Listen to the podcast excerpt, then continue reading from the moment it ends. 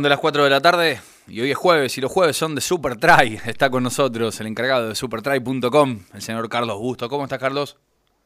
¿Cómo te va, Andrés? Gusto grande saludarte. ¿Cómo andas vos? ¿Bien? Muy bien. Bueno, hasta aquí la única vino del rugby. Ahora las Leonas ya tienen asegurada una y no, no es un dato menor. Mañana van por la de oro eh, y es muy importante. Pero bueno, eh, hasta aquí la única confirmada sigue siendo la del rugby, Carlos. Hasta ahora sí, pero bueno, ya está la satisfacción que tenemos de tener a la Leona en el podio y ojalá sea la dorada, ¿no? Y sí, y el volei que va por la de bronce. Lamentablemente hoy perdió, pero todavía le queda una ficha para jugarse el bronce contra Brasil, ¿no? Igual, ya algo más, algo más estamos recogiendo. Fíjate vos qué interesante, está apareciendo medallas en los Juegos Olímpicos en el, en el deporte de conjunto. Sí, sí. Que no era muy habitual históricamente en el deporte argentino. Es verdad, es verdad. Es una buena señal. En el último siglo, en realidad, desde el comienzo del siglo XXI, hemos empezado a recoger medallas en deporte colectivo. Bueno, las Leonas 4, el básquet 2, eh, también eh, el hockey masculino, el fútbol dos veces. Eh, bueno, sí, empezamos a recolectar, sobre todo en el siglo XXI, ¿no? Sí, exactamente, así es. Coincido totalmente con vos. Bien. Y, hoy en una charla de Supertry, ¿no? Que tenemos como siempre, ya tenés una, una comunicación en línea. Así es, está en contacto Andrés del Lago, licenciado en Psicología Deportiva.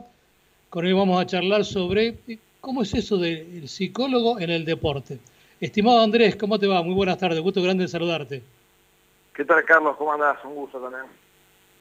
Bueno, una pregunta que parece tonta, pero que me la hace mucha gente y me dice, ¿qué le aporta el psicólogo al deportista? sí, a mí me la hace mucho más seguido. Ah, bueno, bueno. Y lo que pasa es que yo creo, más que nada hay que hacer un cambio de paradigma en la psicología. La psicología siempre estuvo asociada a resolver problemas, incluso con esa frase despectiva de los psicólogos para los locos.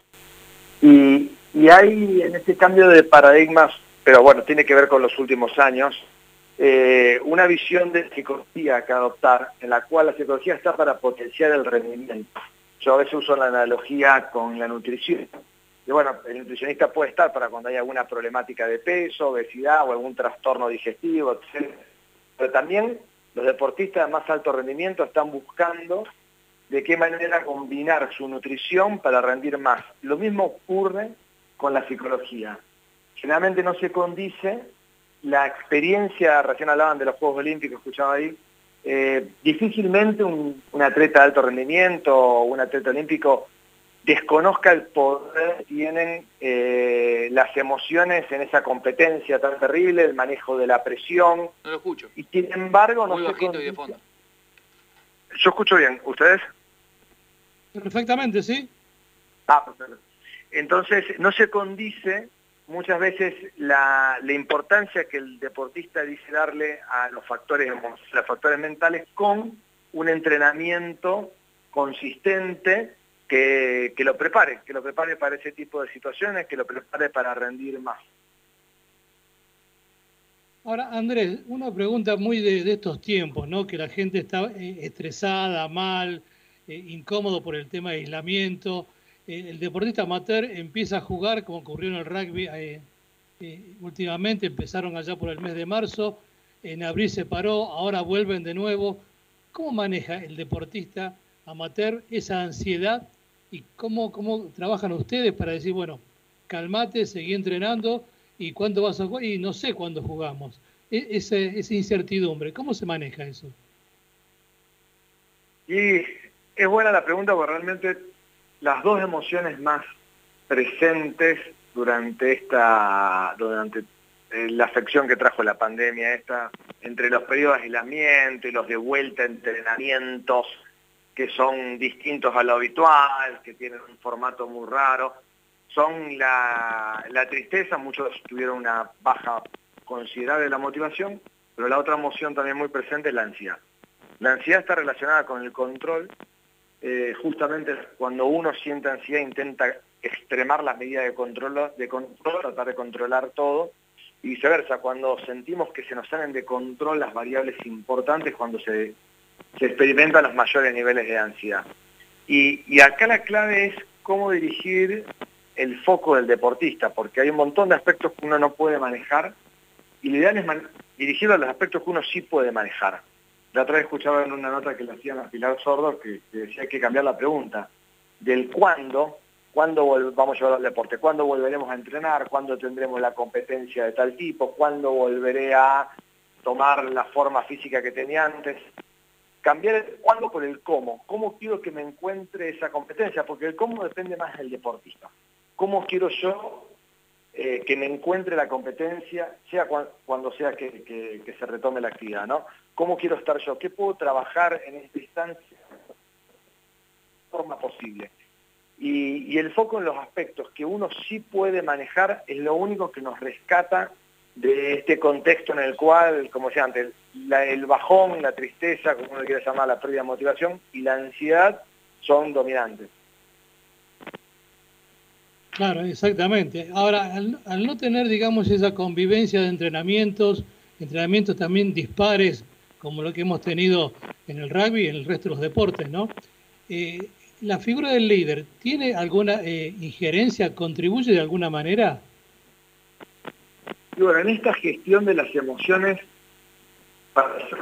los, los, los deportistas siempre se encuentran con este tremendo desafío de manejar las lesiones, porque quedan libres, los deja de contratar un club, porque de golpe perdieron la titularidad, porque están rindiendo examen todos los fines de semana, porque se lesionan. Este es un contexto en el cual la exigencia es habitual, es extremada. Y siempre el líder tiene un papel importante. El la mayor dificultad que tiene este momento particular es que a veces el líder no está cerca del resto de los jugadores. Entonces, cuando un equipo está pasando, claro, una situación complicada y están todos juntos y el líder está cercano a ellos, bueno, les puede ayudar en este manejo de las emociones y, quizás unas palabras en el vestuario o antes de un partido al manejo de las emociones del resto del grupo. Ahora, a la distancia, tenemos dos variables interesantes y nos pasó a todos, deportistas o no. Por un lado, aumentaron los factores que nos estresan y por otro lado se alejaron los vínculos que nos ayudan a manejar las emociones. Porque todos nos hemos alejado con el aislamiento social o con distintas cuestiones, nos hemos alejado de los vínculos que siempre nos ayudan a manejar mejor las emociones.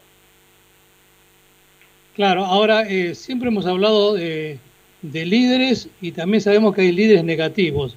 En esta circunstancia que se vive, en esta situación de incomodidad social, que, vivimos los argentinos ya desde hace más de un año y medio. ¿Juega el líder negativo? ¿Puede, ser, puede afectar un poco a la estabilidad de ese grupo que necesita ser contenido, sobre todo en el deporte amateur, ¿no? Sí, totalmente.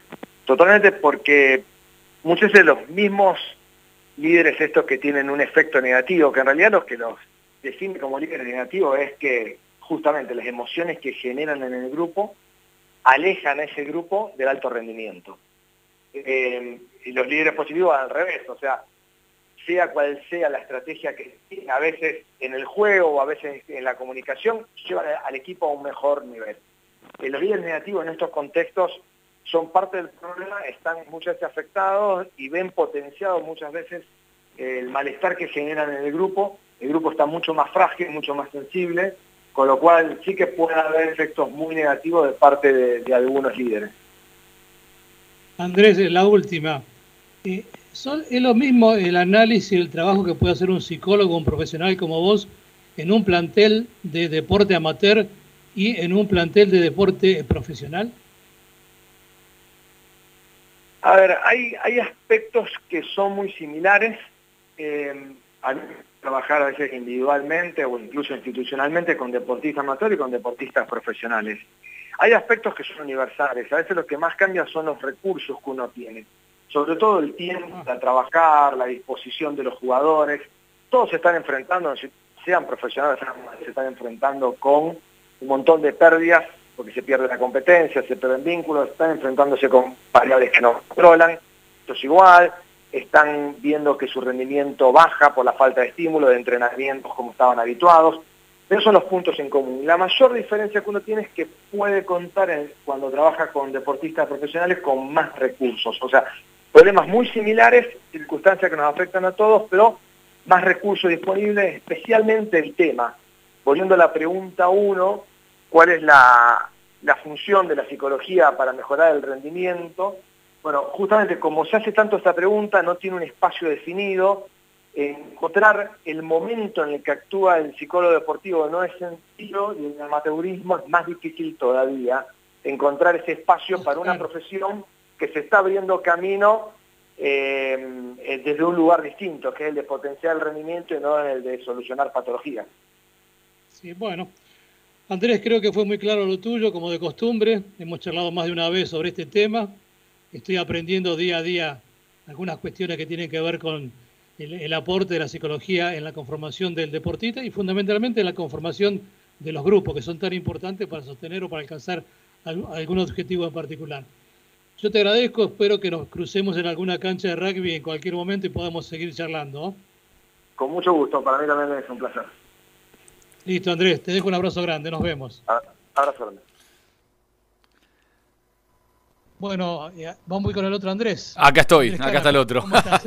sí, sí. bueno, muy interesante. Muy interesante, la verdad, lo que, lo que contaba recién Andrés. Eh, es realmente necesario. Eh, creo que hoy no se piensa nada profesional sin un psicólogo deportivo a cargo de un plantel, ¿no? Y también eh, con la complementación de una psicología clínica por fuera de lo que es el psicólogo deportivo, ¿no? Vos lo, lo marcabas muy bien ese cambio. Una cosa es un psicólogo, otra cosa es el psicólogo deportivo y, y es muy importante, ¿no? Así es, totalmente diferente, ¿no?